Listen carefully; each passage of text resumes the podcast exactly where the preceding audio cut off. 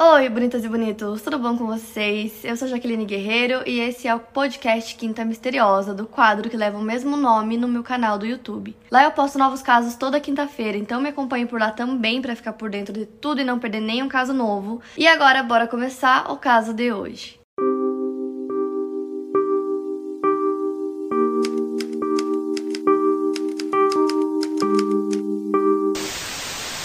Christina Cecilia Mockle nasceu no dia 7 de agosto de 1925. Na época desse caso, ela tinha 22 anos, ela morava em Mimico, Ontário, e trabalhava em um banco.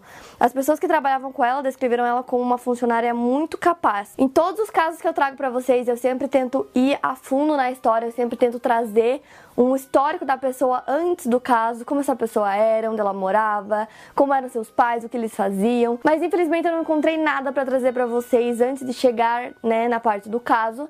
Então hoje a gente vai direto. Inclusive a minha pesquisa para esse caso foi alguns artigos e foi muito difícil traduzir. Para mim, tradução do inglês é sempre muito tranquila, eu faço rápido, mas nesse eu apanhei um pouquinho.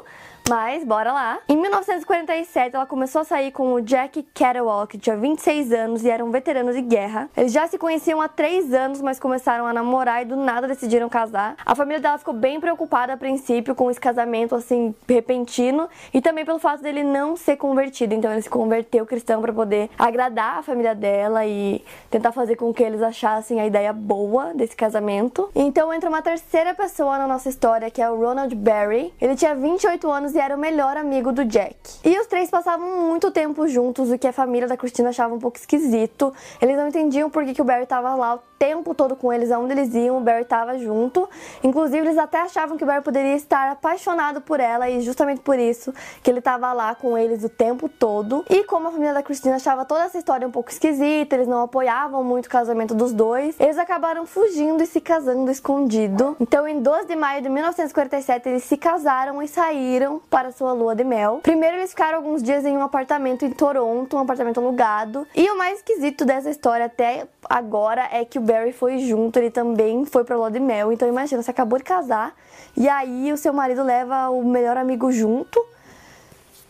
É, é, esquisito. E aí no dia 17 de maio eles foram para um chalé que era do Barry. Para chegar nesse chalé tinha que ser a barco, então eles tinham que deixar o carro em algum lugar perto, pegar o barco, atravessar um tanto do rio para poder chegar nesse chalé. Então lá se foram os três para continuar a lua de mel lá no chalé. E o comportamento da Cristina começou a mudar um pouco depois que eles foram pro chalé. É, ela tava meio temperamental, ela chorava muito e o, o humor dela mudava muito rápido e ela também ficava perguntando pro Barry se o Jack realmente amava ela, porque ela não tinha certeza se ele realmente gostava dela ou não. Mas enfim, eles continuaram a lua de mel dos três lá no chalé por mais alguns dias, até que no dia 20 a Cristina simplesmente desapareceu. Nesse mesmo dia que ela desapareceu, o Barry não estava no chalé naquele momento, então ele tinha saído para fazer alguma coisa.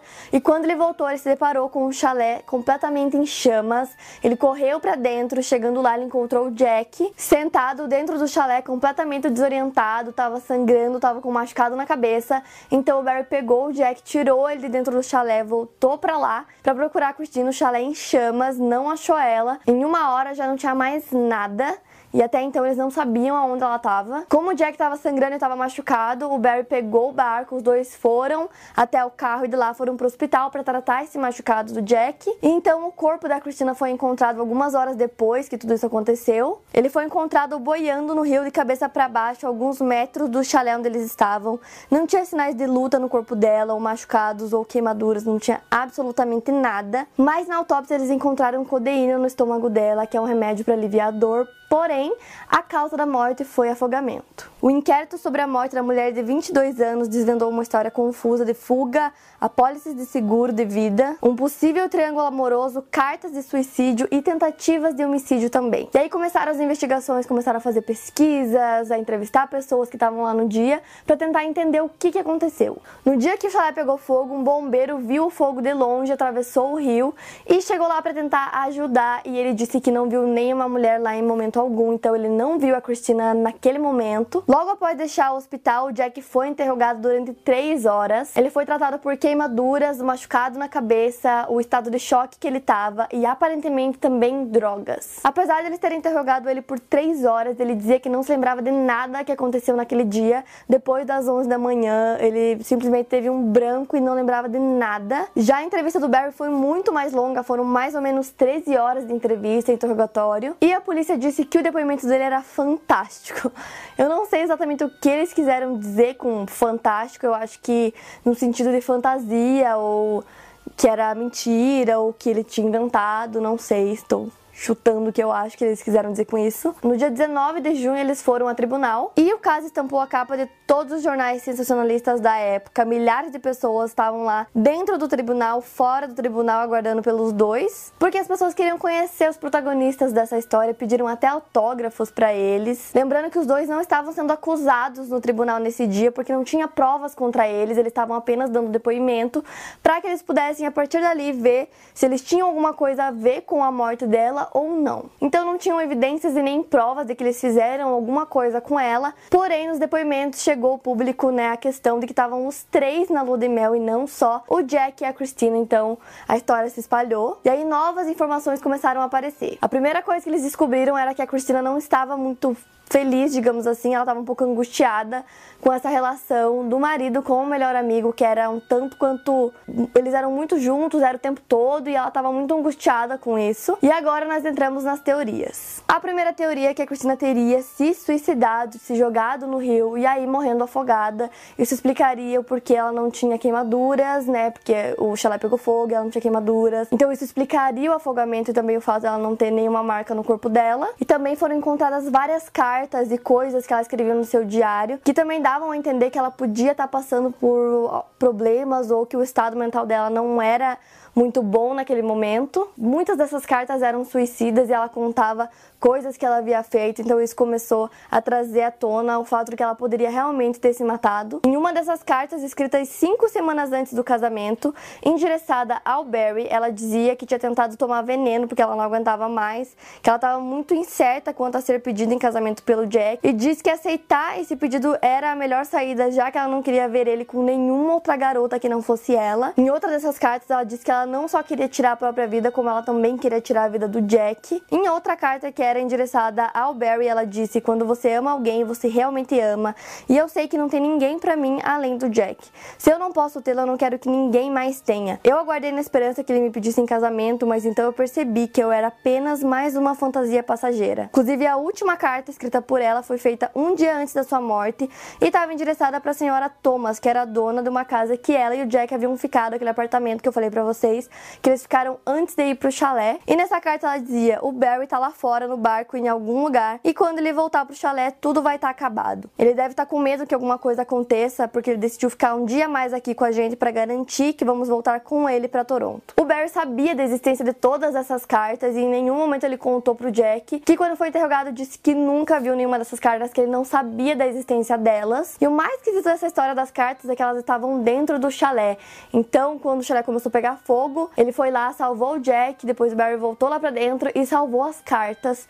Então, sei lá, é um pouco esquisito pensar que tá em chamas e tem várias coisas lá dentro, a única coisa que ele pensou em salvar foram as cartas. E quando interrogado sobre o fato do seu melhor amigo não ter contado para ele dessas cartas, não ter contado das tendências suicidas da sua esposa, o Jack disse que achava que o melhor amigo estava apenas tentando protegê-lo. Lembrando que esse caso é de 1945, então eles fizeram todo aquele negócio para ver se realmente a letra era dela e confirmaram que era. Porém, gente, são cartas, né? Naquela época eu acho difícil eles terem terem 100% de certeza que ela realmente escreveu todas aquelas cartas, então é possível sim que essas cartas sejam verídicas, que ela realmente escreveu tudo isso, mas eu também acho que há uma possibilidade aí de que não, essas cartas foram forjadas. Então, né, não sei, a gente não tem como ter certeza, mesmo eles confirmando, eu acho, não sei. Eu acho que pode ser que não. E aí um jornal veio e publicou uma outra versão da história contada pelo Barry, totalmente diferente da primeira que ele havia contado. Nessa versão ele conta que estava tomando sol próximo ao rio ao voltar para o chalé ele encontrou Jack desorientado e com sangue no rosto. A Cristina também estava lá e ao perguntar para ela o que, que aconteceu, ela não respondeu, só ficou olhando para ele com lágrimas nos olhos. Ele tirou o Jack de dentro do chalé e voltou para pegar alguns cobertores.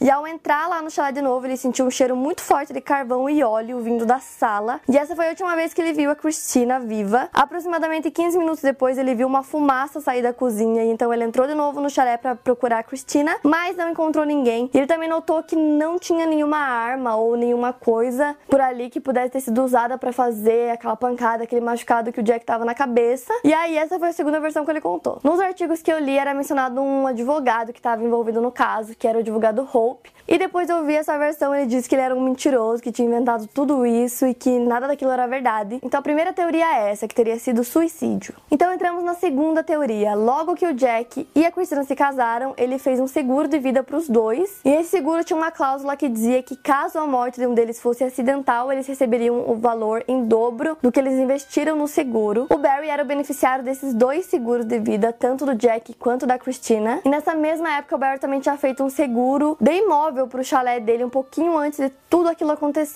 colocando o Jack como seu beneficiário. Como eu contei para vocês, o Barry era dançarino profissional, mas ele tinha tentado carreira de seguro e de construção e nenhuma das duas tinha dado certo. Então, assim, o fato de eles terem feito o seguro tanto do chalé como o seguro de vida deles pouquíssimo tempo antes de tudo acontecer é muito esquisito. É, é quase como se eles tivessem previsto tudo que aconteceu. E é esquisito também que eles tenham colocado um ou outro como beneficiários. E fazendo as contas pra gente ter uma noção de quanto dinheiro seria na época que isso aconteceu. Se fosse feito hoje, o valor que ele receberia seria em torno de 260 mil dólares por esse seguro de vida. Outra coisa que aconteceu também foi que o anel nunca mais foi encontrado. Então, o anel de noivado que ele deu pra Cristina nunca foi achado. E aí começaram a levantar algumas hipóteses de que se ele realmente havia comprado um anel para ela ou se ele tinha emprestado um anel de algum amigo que já era casado e depois devolvido para essa pessoa. Esse anel podia custar entre mil até 13 mil dólares.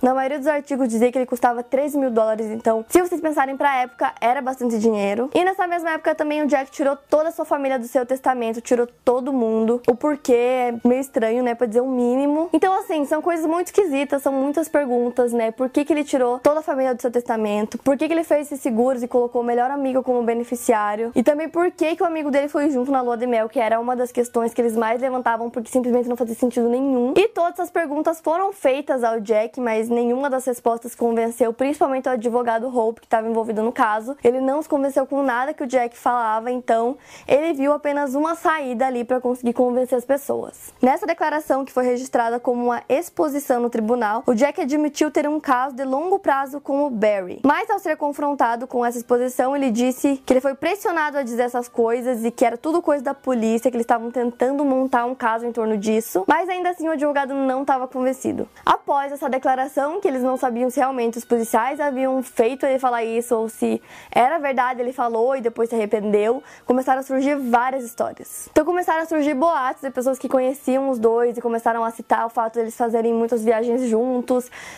só os dois, que eram coisas muito comentadas por moradores locais, né, dos lugares que eles iam. O Barry, nesse quesito, meio que assim, só ia, ele não dizia que sim, nem que não. Mas aí não tinha nenhuma evidência que realmente comprovasse a existência desse caso entre os dois. Só que aí o Jack se contradizia muito. Primeiro ele contou, depois ele disse que foi os policiais que mandaram. E aí o Hope disse que não, que ele tinha certeza que realmente eles eram amantes e ele agora tinha contado e não sabia como voltar atrás. Mas ainda assim tinham muitas perguntas, né, sobre tudo que aconteceu. E aí começaram a levantar mais suspeitas em torno do Barry, porque parecia que ele sabia muito mais coisa do que ele estava dizendo. A irmã da Cristina, chamada Ellen, deu algumas declarações e ela disse que na época do casamento a Cristina havia sido drogada e quando foi pedida ela simplesmente disse que sim, mas que ela não parecia estar 100% em si naquele momento. A polícia também acredita que ela não estava no seu melhor estado mental quando tudo isso aconteceu, devido às drogas que eles encontraram no estômago dela, que até hoje não se sabe se ela mesmo tomou ou se alguém deu para ela. E a irmã dela também contou que ela dizia ter medo dos dois juntos, do Barry e do Jack, o que é uma coisa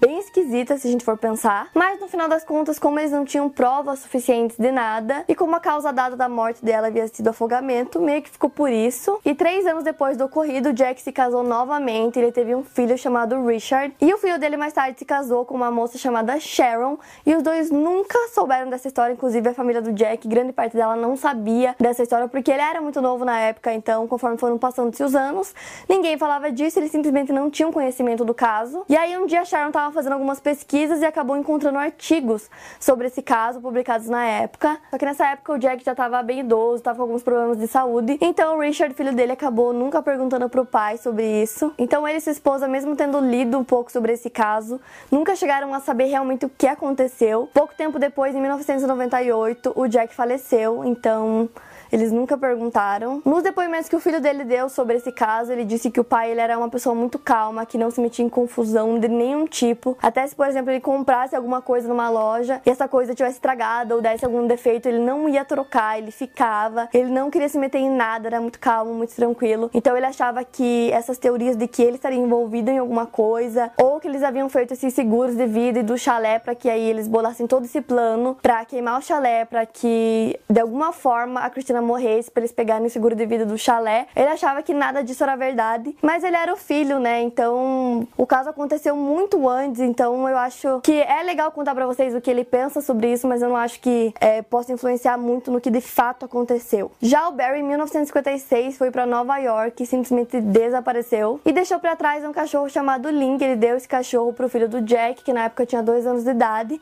e sumiu. Ele se mudou para Nova York e ninguém nunca mais viu e nem ouviu falar dele, então não se sabe qual foi o desfecho, o que aconteceu com ele depois. Do chalé só sobrou a chaminé que não foi queimada no incêndio e os adultos começavam a dizer para as crianças que o lugar era mal assombrado para eles não irem até lá, o que era tudo só lendas mesmo. Um tempo depois foi construído um novo chalé no local que tá lá até hoje. Então tem muitas perguntas, né, gente? Ela realmente se jogou no rio e morreu afogada? Ela foi drogada ou ela tomou esses remédios? Foi tudo um plano por dois melhores amigos para conseguir dinheiro disso. Muitas perguntas sem resposta e esse é mais um caso que permanece até hoje, mais de 70 anos depois, não solucionado. Para mais casos, siga meu podcast aqui no Spotify, lembrando que os casos novos saem primeiro lá no meu canal do YouTube toda quinta-feira. Obrigada por ouvir, até o próximo caso.